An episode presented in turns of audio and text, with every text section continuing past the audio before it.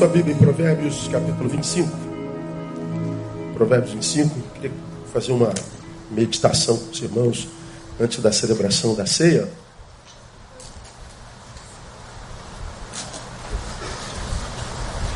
Esse verso 20 do capítulo 25, aqui em cima de mim. Vamos ler juntos esse texto?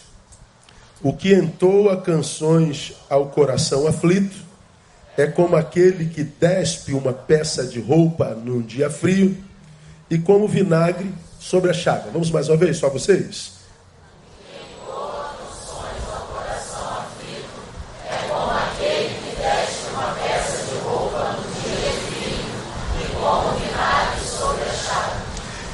É o, o autor da palavra, é a palavra de Deus falando sobre como se trata o coração aflito.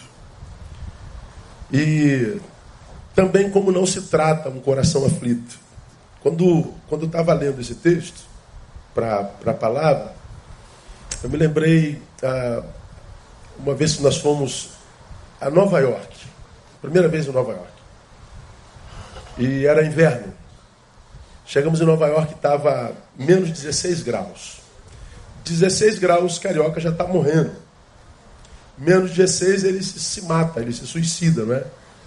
Nós, nós fomos lá, eu fui ministrar, e o pastor de lá disse assim, ó, eu falei para o cara, eu não tenho, eu não tenho casaco, mas senão não precisa. Vem que a gente tem aqui, pastor, que tem casaco à vontade.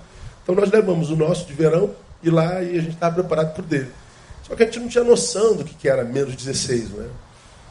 Bom, nós é, botamos os devidos casacos, cada um botou um grandão. Eu falei, não, isso aqui tá bom, cara, isso aqui acho que dá, isso aqui é suficiente. Bom, o Tim, que, que nos convidou, ele falou, então vamos embora. Aí ele correu na nossa frente, foi lá para o estacionamento do aeroporto, ficou olhando a gente sair de dentro do aeroporto para o estacionamento. Quando abre, a, e ele filmando a gente sair, né? A gente não entendeu, o que, que você está lá na frente filmando a gente? Quando abriu a porta, a gente recebeu o impacto de menos 16. Jesus, Santo tem poder, misericórdia, a gente correu para dentro. Aí, e ele lá do lado de fora, dando gargalhado da gente, ele falou, pô, pastor, desculpa, eu não podia não resistir. Que é sempre assim, quando a gente pega alguém na primeira vez, ele não aguenta, ele volta correndo. E ele gravou, aí eu botei mais casaco. Eu fiquei, caramba, imagina você, além do casaco que não foi suficiente, tirar o casaco que se tem num dia frio. Pega um dia congelante e despe essa pessoa. É a simbologia que o autor usa para usar como exemplo para aquele que, diante de alguém com coração aflito, canta uma canção. Quem canta uma canção a alguém que está com o coração aflito é como alguém que aparentemente tem interesse de matá-lo de frio. É como quem joga vinagre na chaga, que já está absurdamente dolorida, ainda joga algo que vai queimar mais ainda, sem possibilidade de cura. Então o texto ele fala sobre uma condição humana, aflição de coração, e como se trata dessa condição humana diante, é, como possibilidade diante de qualquer um de nós.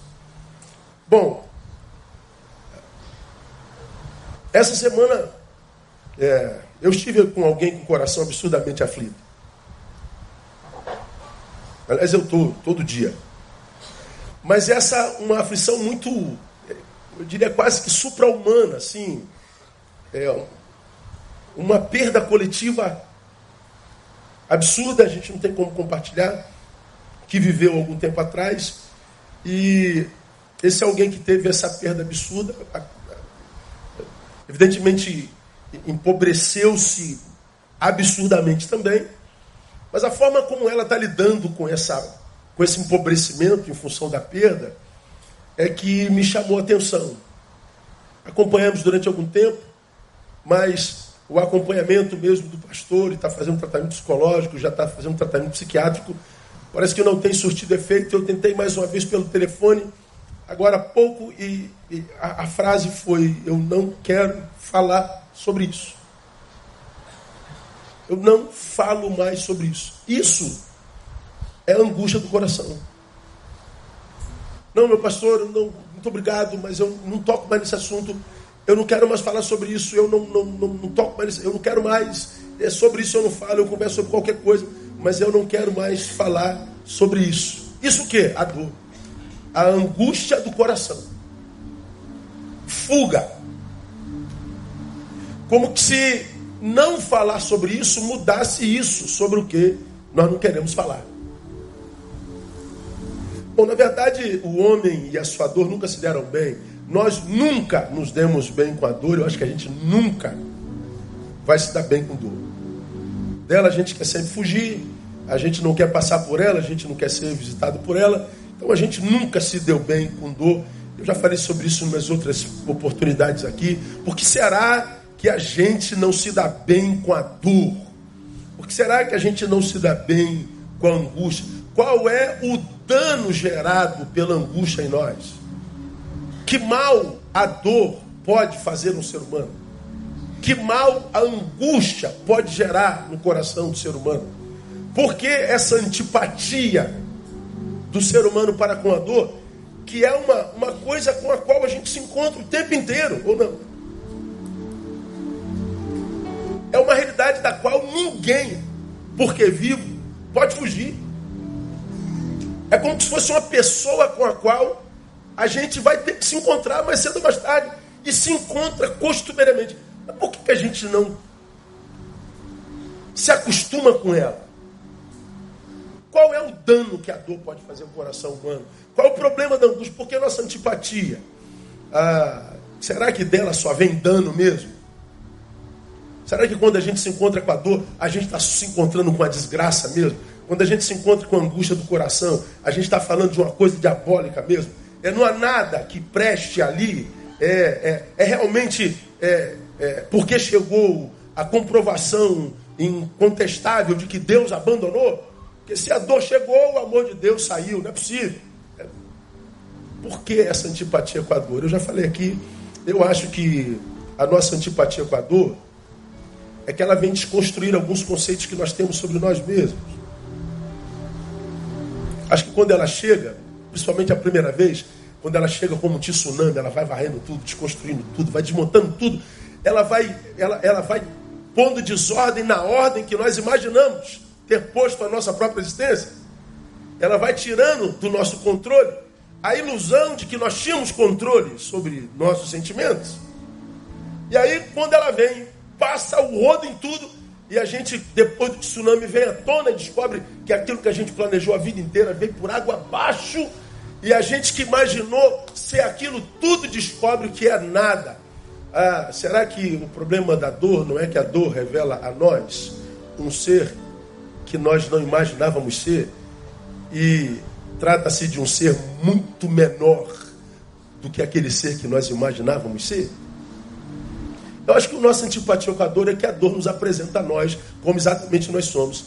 É como quem sente dor de dente. Como, o dente dói, irmão. Você pode estar desempregado há 30 anos, ou pode ser general de exército há 20.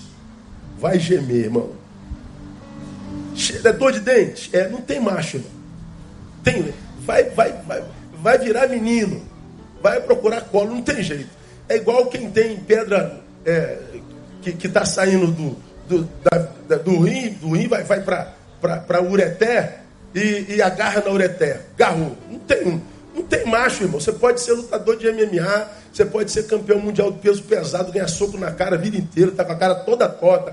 Mas se a pedrinha milimétrica prendeu aqui, o menino chora.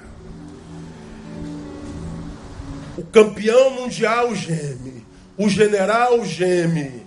O machão some. A mulher macho, sim senhor, desaparece. A dor revela um ser que não tem nada a ver com a ilusão que nós construímos a nosso respeito. Eu acho que a nossa antipatia com a dor tem a ver com isso. É aquele homem que aparece em nós e que, do qual a gente não gosta, porque ninguém gosta de revelar fraqueza, a gente gosta de se ver para além do que de fato nós somos. Então eu acho que a nossa antipatia tem a ver com a verdade que a dor revela. Porque ela não é de todo mar. Bom, pelo menos não para Ezequias. há um texto em Ezequias, que também já ministrei aqui, 38 e 17 de Ezequias, que diz assim: ó, Eis que foi para minha paz que eu estive em grande amargura. Ele foi alguém acometido por uma doença que era doença de morte, mas por misericórdia Deus deu a ele mais 15 anos de vida. E quando ele, que é de posse do poder de uma nação inteira, descobre que não tem poder sobre a morte, ele então se encontra com a sua insignificância e descobre que ele pode reinar sobre o mundo, sobre a nação, mas ele não tem poder sobre a morte. Mas Deus usa de misericórdia, ele diz assim: caramba, essa, essa dor, essa angústia de morte me mostrou algo que eu jamais veria se ela não tivesse chegado. Aí ele, ele diagnostica: eis que foi para minha paz que eu estive em amargura.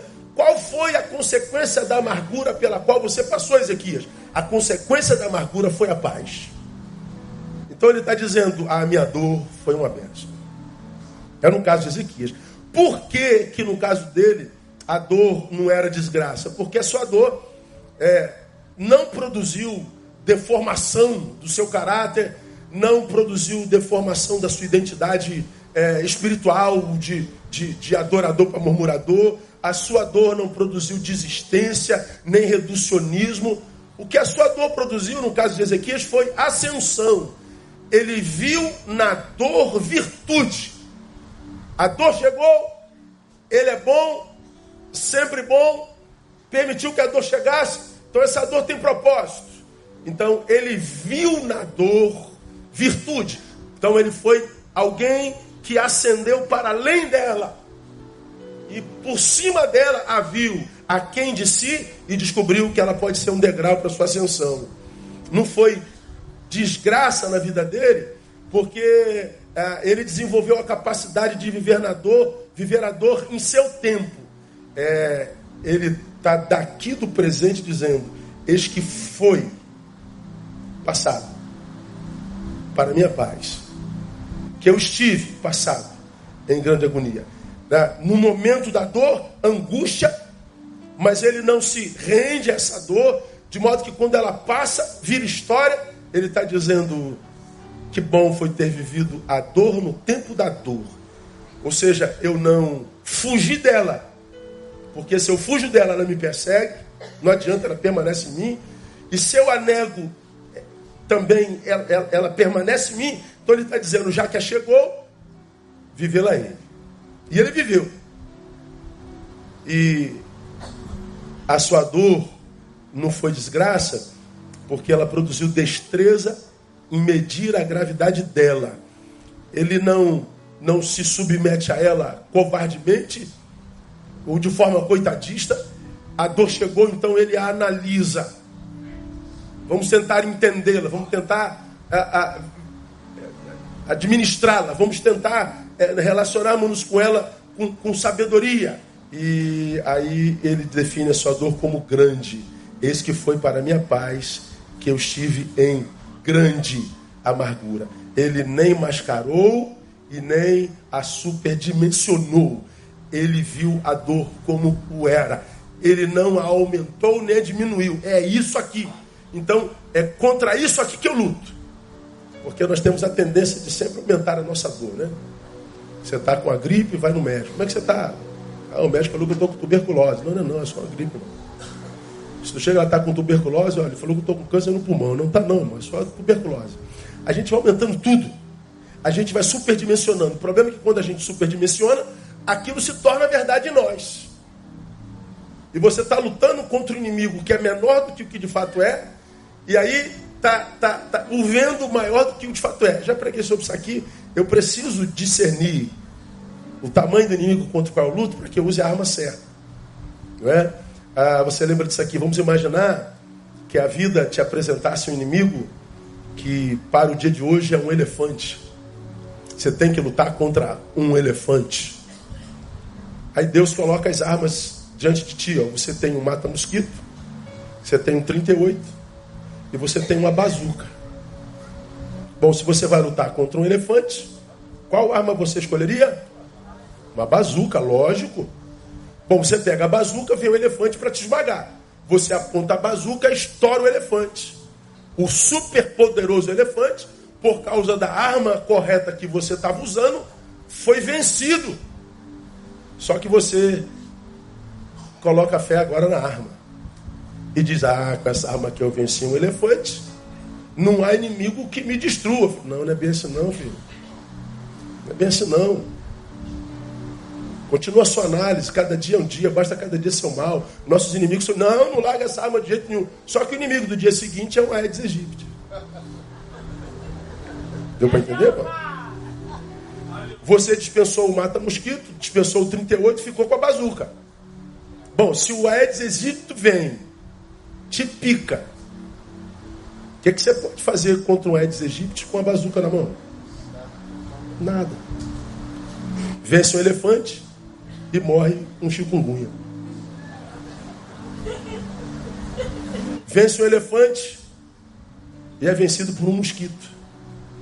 Por quê? Porque na, na adversidade abriu mão do discernimento, preferiu se ver menor do que aquilo, preferiu fugir, preferiu usar a arma errada, preferiu é, é, viver a, a angústia passionalmente, em vez de racionalmente, em vez de, de, de usar sabedoria, usou armas que não servem para nada. Então, quando a angústia chega, irmão, para.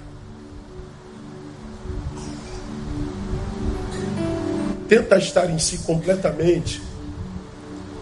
Tenta não permitir que a dor controle teu pensamento, tuas sensações, tuas emoções.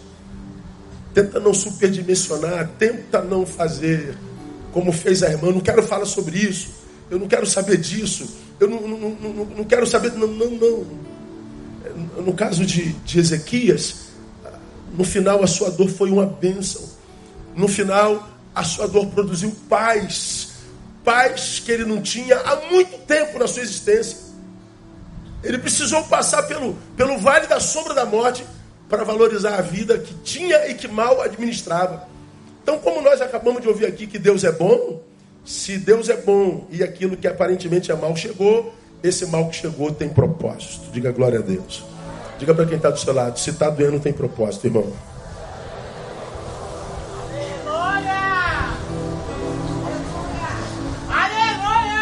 Aleluia! É isso aí, Jeová. Feminino.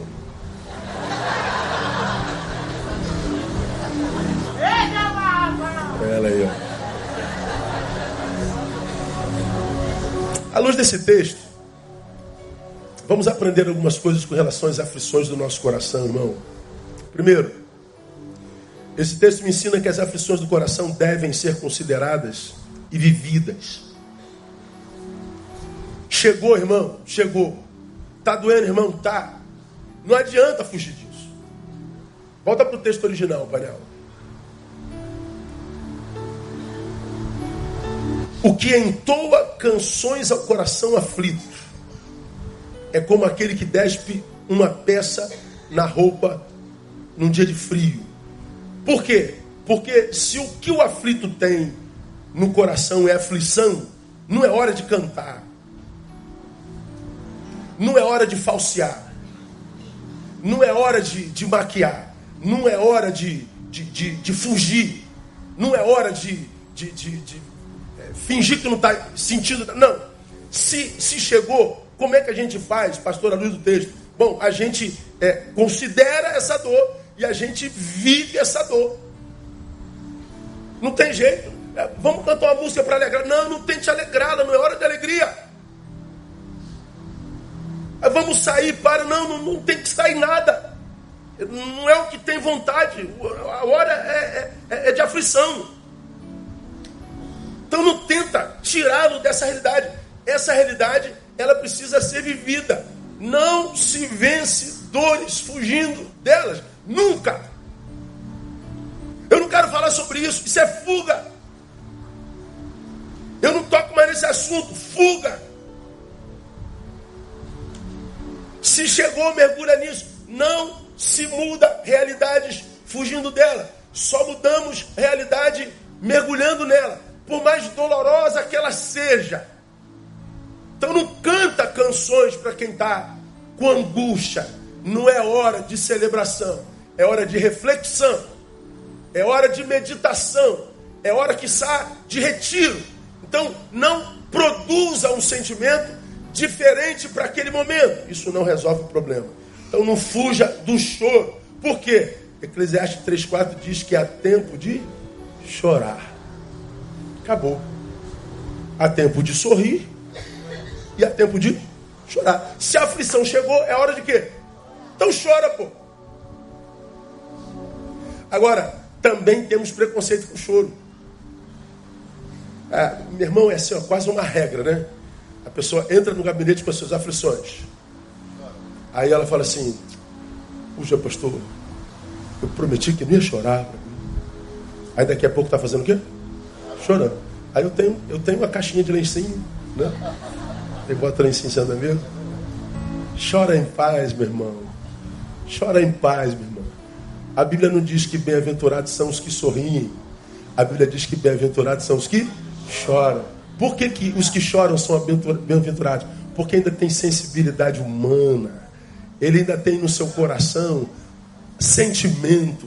Seu coração não empederniu, não virou pedra. Há um ser humano dentro dessa casca que sofre. Há um ser humano aí dentro. E ser humano que chora é ser humano que ainda tem possibilidade de ver sua humanidade restaurada. Então, meu Deus, meu coração está angustiado, meu coração está triste, estou passando por momentos adversos. É normal. Adianta fugir, adianta se revoltar, adianta murmurar, adianta se rebelar, adianta chutar o balde. Não adianta nada disso. É, se a gente quer se livrar de algo que nos tomou e que não queremos viver, é encarando aquilo. É, é, é dizendo para aquilo que ela não terá em mim livre acesso, muito menos acesso perene. Então não canta a canção para quem está sofrendo. Quem está sofrendo tem que admitir o sofrimento e naquele momento é chorar. Eu e você ouvimos o tempo todo pessoas dizendo que estão tentando ser felizes. Como é que está, irmão? Tentando ser feliz. Estou tentando ser feliz. E eu, eu, eu pensando nessa palavra, meu Deus, o que é felicidade? A gente sempre, a gente sempre pensa felicidade sem dor, né? Felicidade, nada de tristeza. Felicidade, nada de angústia. Quem é feliz então, meu? Como é que a gente ainda pode se iludir com um negócio desse? Eu fico espantado. Como é que depois de, de tantos milhões de anos de seres humanos na Terra, de tanto sofrimento na nossa existência inteira, de tantas perdas, a vida inteira, de tantas, tantas adversidades pelas quais a gente passa, século após século, a gente ainda não entendeu que felicidade não tem a ver com ausência de dor. Felicidade para mim, irmão, é a capacidade de viver a emoção de cada tempo no seu devido tempo. Quem é o feliz? É aquele que tem a capacidade de viver a emoção do tempo no seu devido tempo. Bom, esse tempo chamado agora tem preparado para mim o quê? É, esse tempo tá bravo, pastor, tá, tá, tá, tá angustiante. Não chora. É tempo de chorar. E hoje? Não, hoje, pastor, hoje o negócio tá maneiro, o negócio tá bombando. Então sorria, é tempo de sorrir. Sorria. Qual o tempo de hoje? Ah, hoje eu tô com meu amor aqui, então abraça. Ah, pastor, me deu, me deu uma bolada nas costas, então desabraça. Né, Jeová?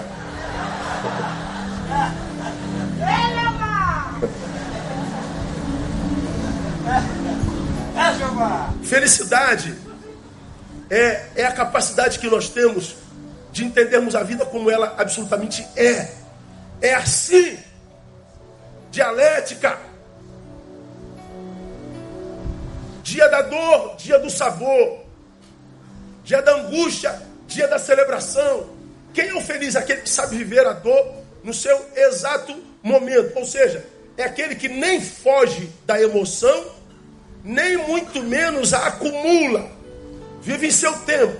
Se o que a vida trouxe para mim para hoje é angústia, eu a vivo, eu não fujo dela. Porque quando eu fujo dela, eu a acumulo ao mesmo tempo. Porque ela vai precisar ser vivida em algum momento. Não tem jeito, ela vai voltar para mim como memória. Memória é, psíquica e biológica, ela vai se materializar em mim. Quem é o feliz? É aquele camarada que diz: É isso que eu tenho para hoje, então esse hoje vai ser vivido desse jeito. Eu não vou fugir do que eu tenho para agora, porque senão vou ter que viver junto com o de amanhã. E se eu não viver amanhã, vou ter que viver junto com depois de amanhã. E eu vou acumulando angústias. Chega uma hora que a angústia se torna insuportável. Por quê? Ah, porque nós fugimos. Nós acumulamos. Você já me viu pregar aqui algumas vezes, quando o Senhor diz assim: basta cada dia o seu mal. O que, que esse texto está dizendo? Que todo dia carrega mal em si. Todo dia. E se cada um viver apenas o mal do dia, ninguém paralisa a vida. Porque não há mal num dia só capaz de paralisar a vida de ninguém. Quem são aqueles que estão ficando para trás paralisados? São aqueles que vão acumulando mal de muitos dias, porque fugindo deles, porque fantasiando-os, porque é, é, é maquiando-os, porque é, é inventando ideologias em torno deles, vai fingindo que não está sentindo, vai vendendo a imagem de que não é tocado por aquilo, vai mentindo para si e para os outros. Ele vai acumulando. Chega uma hora que há tanto mal naquele dia, que aquele dia se torna insuportável. Mas é porque naquele dia a gente carrega mal de meses, a gente carrega mal de anos, a gente carrega mal que devia ter sido tratado no dia que ele apareceu. Quem é o feliz, irmão? O feliz é esse que tem a capacidade de viver a emoção de cada tempo no seu devido tempo. Portanto, tristeza é o oposto disso. É a incapacidade de viver as emoções em seu devido tempo. E como que a gente não vive emoção no seu devido tempo? Ou fugimos disso, ou acumulamos isso, que é quase a mesma coisa. Aí. É,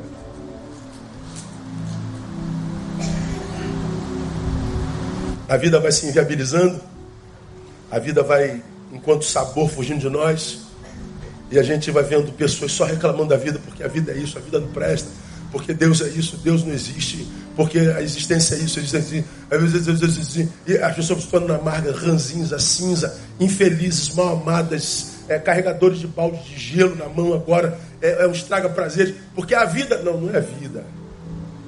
Porque nós vivemos no mesmo tempo, nós todos. E é possível que você esteja aqui querendo morrer. Mas é possível que você esteja do lado de alguém que está feliz da vida, irmão, querendo viver 200 anos. Você está aqui dizendo a vida não presta. Você está sentado do lado de alguém com um sorrisão dos lábios dizendo assim: Deus, como eu amo estar tá vivo. Como é bom estar na tua presença celebrando. Você está querendo desistir, chutar o balde. Eles estão dizendo: manda o balde para mim que eu carrego porque é dentro do balde que ele derrama o seu azeite, não é? é quando, eu, quando eu preparava essa palavra, chutar a balde, me veio aquela, aquela palavra lá de, de, de Elias, né? de Eliseu, com a, com, a, com a viúva, vai e pede panelas emprestadas. Quantas panelas você puder, traga. Lembra desse texto? E aí ela foi pegou panelas emprestadas, bota aí. E ele pegou aquela botijazinha de azeite. Aí uns, uns 100 mlzinho de azeite e começou a encher as botijas, os baldes, as panelas. Encheu um balde, encheu dois baldes, encheu três baldes, dez baldes. Traga mais balde, traga panela. Foi enchendo. Quando acabou as panelas e os baldes, acabou o óleo. Ou seja, enquanto houver balde, há óleo.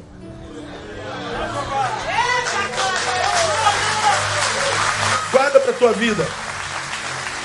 Não chuta teu balde, irmão. Ele vai encher esse balde com seu óleo de vida no nome de Jesus. Ele vai encher todo o balde que estiver disponível. Então, você pode, eu quero chutar o balde. A outra não dá teu balde, porque vai ter óleo nessa noite no nome de Jesus. É, enquanto houver óleo, enquanto houver balde, há óleo. Ah, pensa, irmão, qual o tempo que a gente mais prefere? O tempo do choro ou do riso? A gente prefere o tempo do riso. Mas qual o tempo no qual a gente mais aprende? no do choro. O que, que acontece com essa geração? A gente prefere o riso, que nos mantém ignorantes, do que o choro, que nos faz acender. Porque a gente não acende, porque não pensa no choro e na angústia como benção. A gente vive celebração mesmo fora do tempo. Eu estou angustiado, eu estou mal, estou ruim comigo mesmo. Eu não estou bem com o cara do espelho. Ah, mas quer saber? Eu não quero falar disso agora. Eu vou para a balada. eu vou para a vigília, eu vou para a celebração, eu vou fingir que está tudo bem. Pois é, o que você está fazendo é cometendo um suicídio processual. Você está se matando devagarinho, fingindo que está bem, se escondendo atrás da festa, mesmo que ela seja religiosa. Você está se auto-sabotando. Porque se o choro chega, se a angústia chega, ora, é nela que a gente mais aprende. Aliás, é só nela que a gente aprende. Eu nunca vi alguém numa festa dizer que o que, que aprendeu lá. Porque na festa nós estamos não racionalizando, nós estamos é, é, é, é, é interagindo na paixão. Obrigado aí quem falou interagindo, ajudou, viu, mano?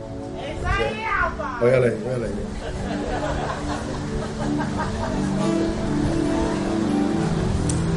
Quando fugimos das nossas angústias, nós não estamos buscando conforto, nós estamos retardando amadurecimento.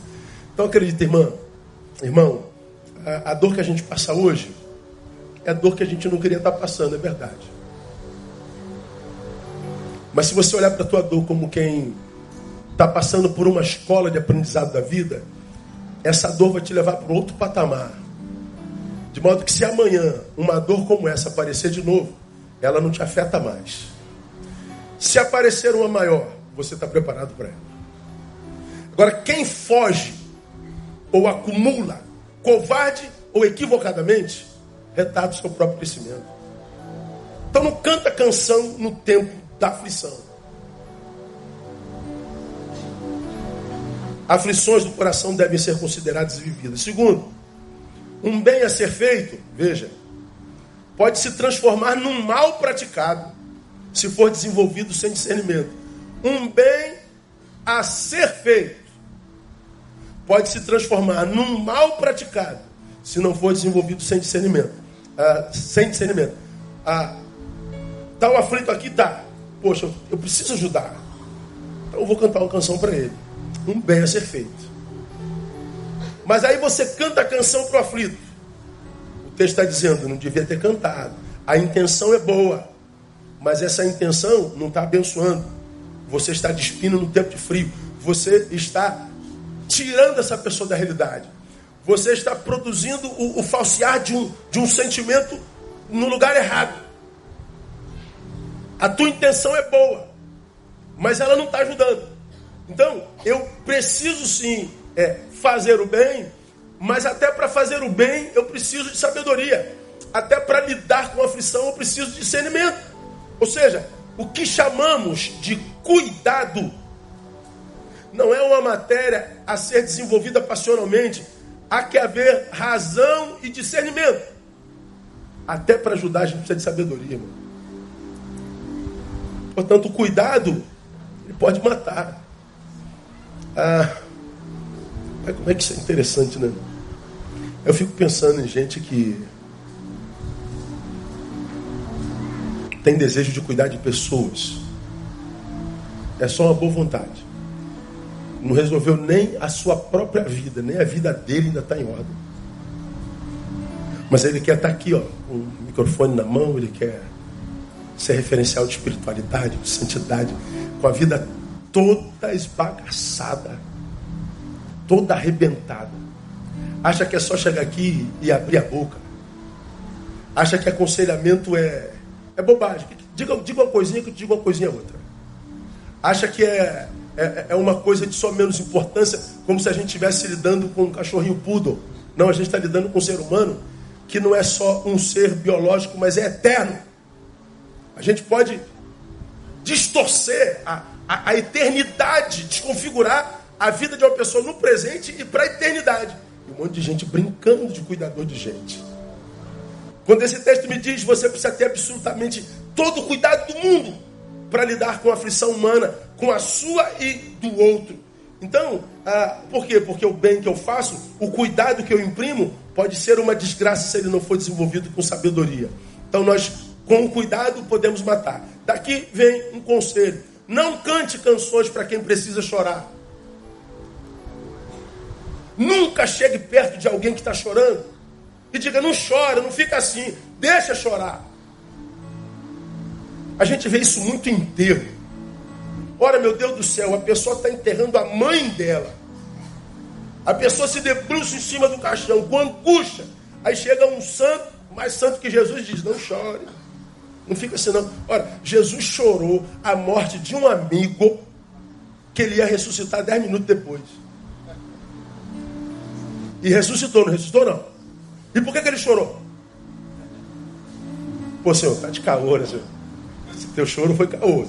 Pô, o senhor sabia que ia ressuscitar ele? Tá querendo enganar a gente com esse amor falso, Jesus? Pois é, Jesus pode chorar a morte de um amigo que ele vai ressuscitar dez minutos depois, e o sujeito não pode chorar a morte da mãe.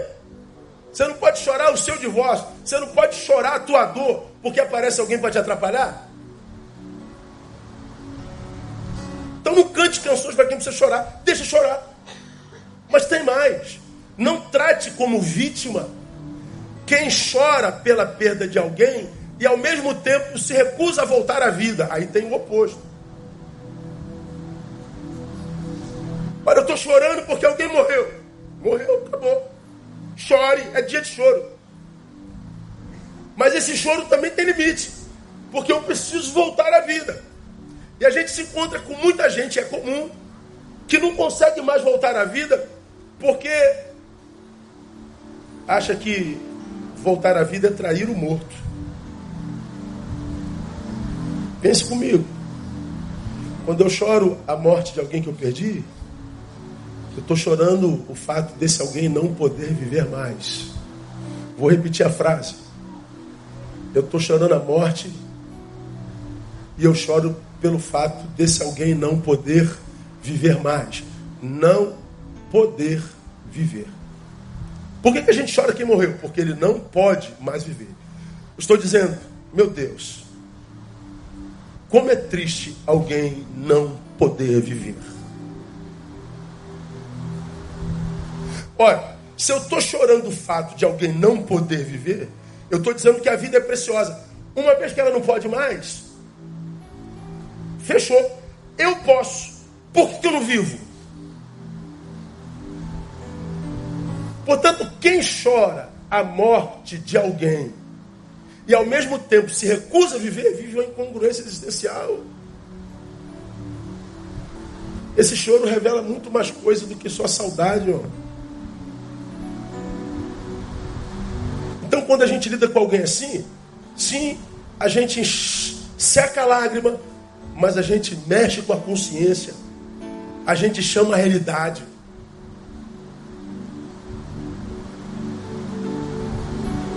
Como que, é, após o enterro de minha mãe, minha mãe me visse desistindo da vida. Vamos imaginar que a minha mãe acordasse agora e me visse assim. Você acha que essa mãe, cuja morte eu choro, se alegraria me vendo diante da possibilidade da vida e abrindo mão dela? De jeito nenhum. Então, para você que perdeu alguém que ama, a melhor forma de você honrá-lo é viver plenamente. Então não trate como vítima quem chora pela perda de alguém ao mesmo tempo se recusa a voltar. Não é vítima. Está sendo algoz. Mas não acaricie a quem precisa de disciplina. Não passa a mão na cabeça. Se o que cabe no momento é disciplina. Então, é, quando a gente faz, tentando fazer um bem, só nega uma realidade necessária, ou uma necessidade para o momento, a gente não abençoa, a gente amaldiçoa. Então, se a gente percebe que alguém que a gente ama demais cometeu um erro grave e esse erro pode reverberar para a vida, não poupe da disciplina, ainda que verbal. Trate como quem precisa é, apelar à consciência com relação ao erro que produziu. Eu estava almoçando no restaurante no Recreio essa semana e estava sozinho. O pastor que eu ia atender não pôde. Tem um garotinho e uma garotinha almoçando com os dois avós. A, avós. Sexo feminino. A menina é quietinha. Menino de uns 5 anos falando palavrão igual gente grande, irmão, assim. Eu falei, meu Deus do céu, de onde que esse garoto aprendeu tanto palavrão? Palavrões que nem eu conhecia, são modernos. E, e, e, e eles, eles, ele destratando a avó, xingando a avó. E, e, e, ele falando que chutou a mãe, que não sei o que, cara, eu estou almoçando, me dando angústia, meu Deus do céu. Falei, meu Deus, esse garoto nessa idade já está assim. E, e, a avó tentando desconversar, ficou, o restaurante ficou olhando para aquele moleque mal educado. E, e, e, o garoto falando cada vez mais alto, como quem dominou a mesa. Aí eu, eu mudei de cadeira e virei de costas. Falei, Deus, eu não posso ver essas coisas não, que eu fico angustiado. E fiquei de costas, daqui a pouco estou vendo a discussão na mesa. Por... Levantou um cara lá da outra mesa. Foi na mesa da velhinha com a criança e falou assim, ó, senhora, eu não sou obrigado com a minha família estar ouvindo os palavrões desse moleque. Se a senhora não educa seu neto, eu educo. O pessoal do restaurante aplaudiu. Eu não, fiquei quieto, porque sou conhecido. Senão eu, tirar foto, grava não, vou ficar quieto. Mas lá dentro, como é que eu estava? Fala, irmão. Tá logo uma surra nesse moleque, que ele aprende logo. Pois é, o moleque não é disciplinado, ele vai crescendo, o delinquente vai sendo formado. Ele domina a cena. E os adultos, por medo não sei de quê, aquecem.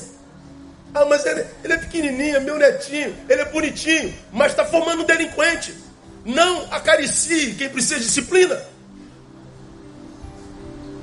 Por que, que nós temos uma geração de jovens manhosos, de velhos que não têm nenhuma suportabilidade com relação à dor, não tem nenhuma resistência à dor? Gente que a gente toca na imagem, quebra, que uma crítica desmonta, que um apelido é, gera angústia. Por que essa ausência de resistência? Porque eu não fui disciplinado. Não faça por quem não fez por preguiça. Por que, que não fez? Ah, eu não estava afim, então vai ficar por fazer. Agora não, teu filho está com 15 anos e não arruma o quarto. Aí a mãe vai lá e faz o quê? Arruma o quarto. Aí amanhã você diz, ah, vai arrumar o quarto senão. Aí ele não arruma. Vai pro joguinho. Aí a mãe vai lá arruma. A mãe arruma. Bom, esse moleque nunca mais vai arrumar quarto na vida. Porque ele tem uma empregada. Deixa o quarto virar um lixão. Deixa da barata, rato, crocodilo. Deixa lá, ele que vai dormir lá. Quando ele não suportar mais, ele vai arrumar. Então não faça por quem não fez por preguiça. Porque a gente não está abençoando. Vou dizer mais, hein? Não ofereça a quem não pediu por insolência. Ele está precisando. Mas ele não é humilde. Ele não dá o braço a torcer. Não, não vou pedir, não. Eu, é, precisa tanto. Está desesperado, está morrendo. Mas eu não dou o braço a torcer. Deixa morrer. Eu estava almoçando com Anderson Silva. Anderson Silva tem um filho especial. O menino não come de jeito nenhum. De jeito nenhum, de jeito nenhum. Moleque emagrecendo, emagrecendo, emagrecendo. De jeito nenhum. Aí conheceram uma médica e a médica é, não oferece mais, deixa com fome, até ele pedir. Falei, pô, mas deixar meu filho com fome? É, deixa com fome. Aí botava comida numa coisa. Eu não quero comer, então tirava e levava na mesma hora. Passava a hora do almoço, chegava a hora do café. Café, quero não, tirava. Não falava a segunda vez, não. Eu falei, e o moleque ficava, ficava com fome. E qual foi o resultado? Pastor, tá gordo. Eu falei, é mesmo, cara, tá gordo. Agora come feito um cavalo. Tá. Por quê? Porque agora quem busca comida é ele. A médica falou, havia pirraça.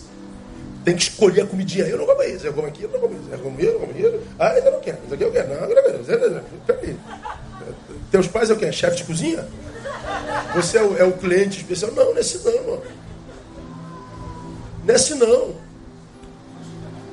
Hã? É. O melhor tempero qual é? É a fome. Quem está com fome não escolhe o prato de onde vem, não. Ah, não faça por quem não fez preguiça. Não ofereça a quem não pediu por insolência. Não compartilhe com quem é desperdiçador e inconsequente. Se você está desperdiça, para de dar. Por quê, irmão? Porque é, se a gente não faz assim, a gente transforma um bem a ser feito no mal praticado. Com isso nós aprendemos o que? Eu estou caminhando para o final. que a você que é ajudado, aprenda a valorizar a ajuda que lhe foi ofertada, mesmo que você não mereça.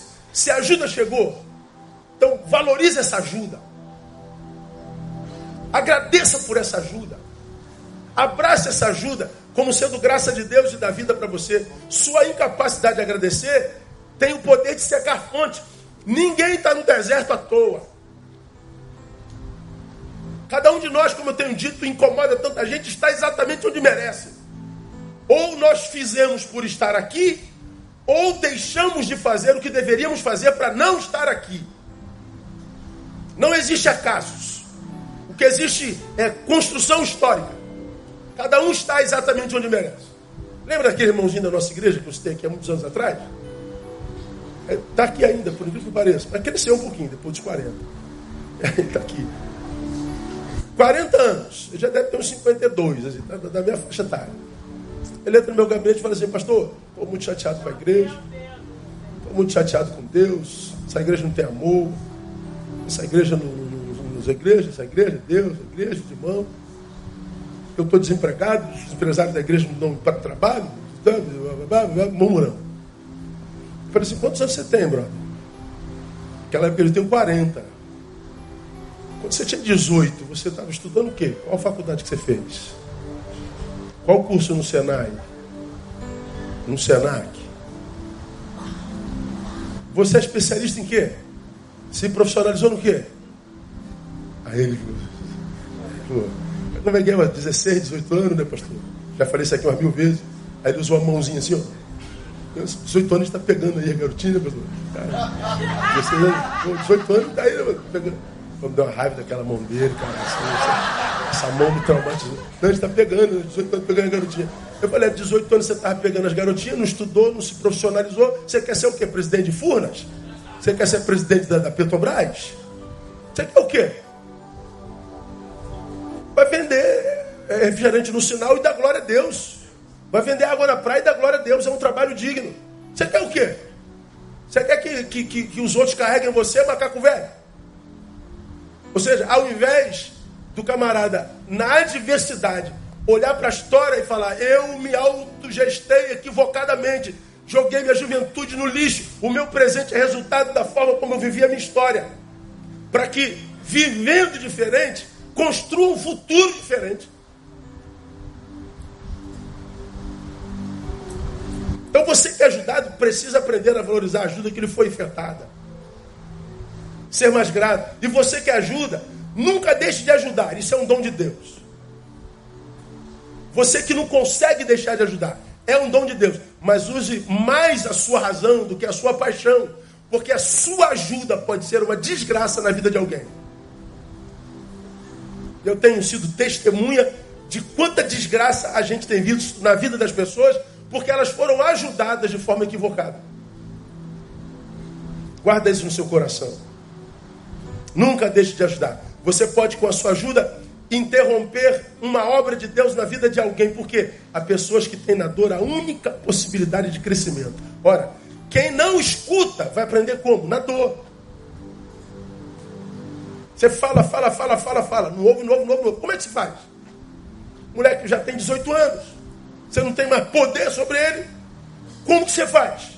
É, deixa viver só vai aprender na dor. Se você poupa a dor, você intercepta crescimento. Por isso que a Bíblia diz: nos lábios do entendido se acha sabedoria, mas a vara é para as costas do que é falto de entendimento. Então, se é sábio, uma palavra resolve, mas se não é, é tolo, é dor. Aquele que poupa a vara aborrece seu filho mas quem o ama, a seu tempo castiga. Não é o que diz a pós-modernidade. Não pode dar uma palmadinha no menino, porque você vai traumatizar o menino. Não bate no menino, tadinho, porque ele é uma bolinha de sabão. Quem aqui, irmão, apanhou muito do pai? Só para saber. Não. Jesus, um bando de. Aqui, só pra gente ver direitinho. Quem apanhou muito dos pais, fica de pé, fica de pé, fica de pé. Ó, quem tá na frente, dá uma olhadinha pra trás. Olha aí, aí. Pode sentar, obrigado. Você odeia seus pais por isso? Louva a Deus pela vida dos seus pais? Agradece por aquela vara naquela época? Então aplauda ele aí. É.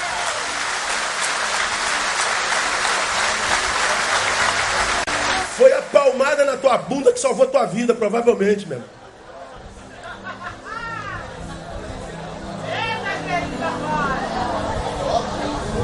E algumas foram absolutamente merecidas.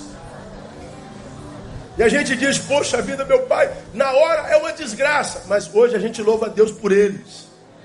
Agora não pode dar, os profissionais de uma não pode dar palmada na criança, porque vai traumatizar a criança. A criança cresce, vira um homem frouxo, e a vida dá palmada todo dia. A vida dá rasteira, rabo de arraia, meia lua de compasso, a vida soca. Todo mundo, eu não aguento, eu quero morrer. Por que, que não tem resistência à dor?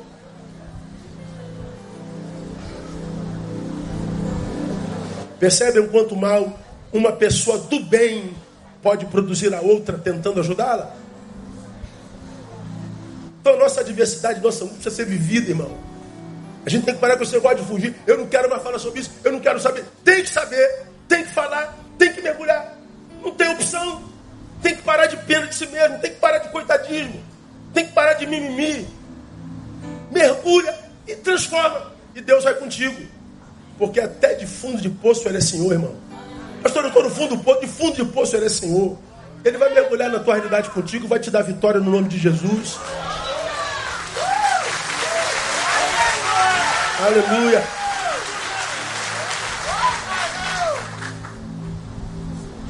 Outras lições para a gente terminar, mais duas.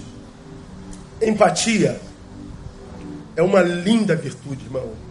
É uma linda virtude. Quando ela é real. Né? Tem muita gente que diz que tem empatia com o necessitado, empatia com a minoria, empatia com. Tudo conversa fiada.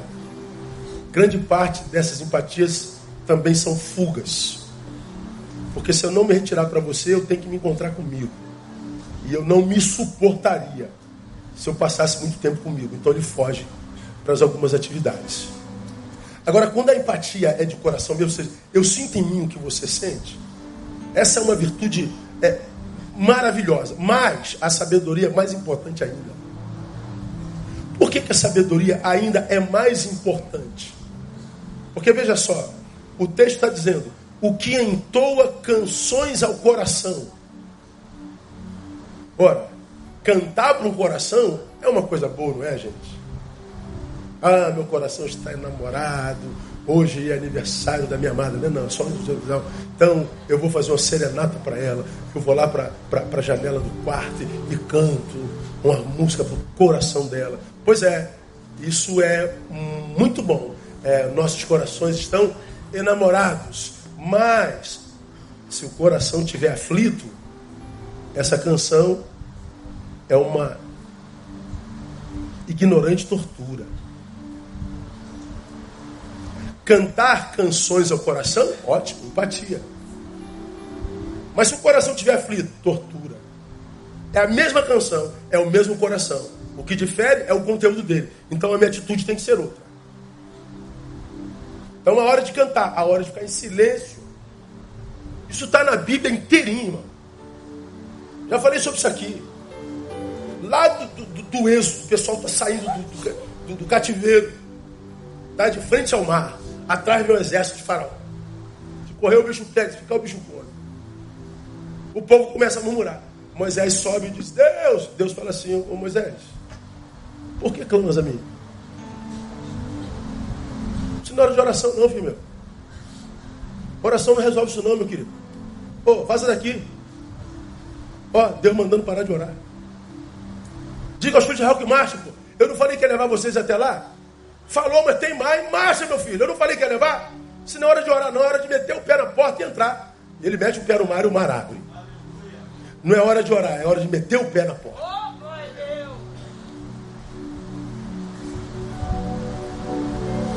Você vai lá no livro de Atos dos Apóstolos.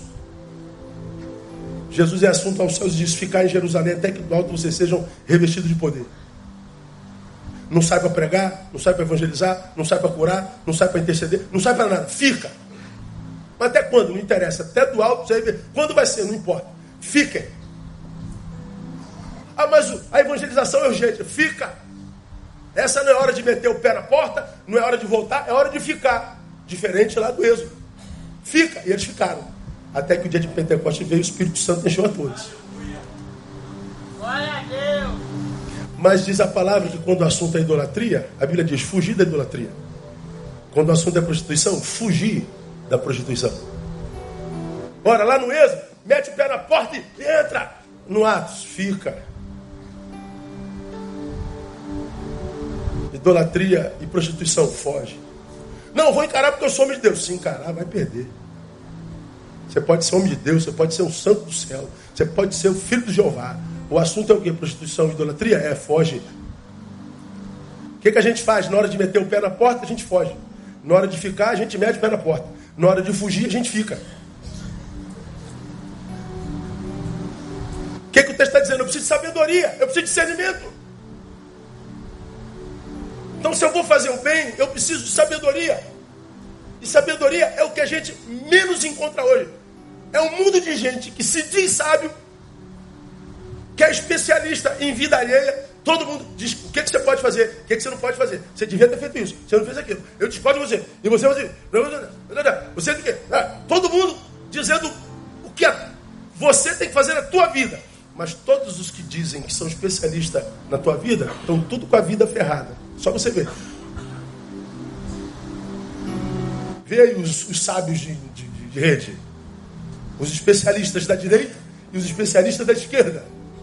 Tudo sabe, tudo ferrado. Meu Deus, pai. Eita, glória a Deus! É Jeová. O quinto alcançou seu coração, empatia. Ao coração aflito, ignorância torturante. É como aquele que despe uma peça de roupa. Ó, que coisa boa. Você está com teu amado, com a tua amada, debaixo da bênção de Deus, depois de um cultão desse. Você vai sair para jantar agora. Hoje é dia 5, dia cinco, ainda tem dinheiro na conta. Né? Dia 7, 6.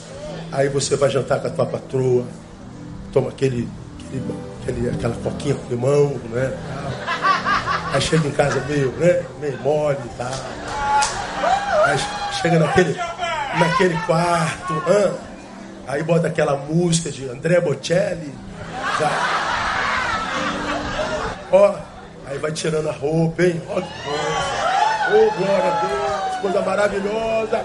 É isso aí. Isso é empatia. Esse tirar roupa pode ser uma atitude mais desejada do casal que se ama.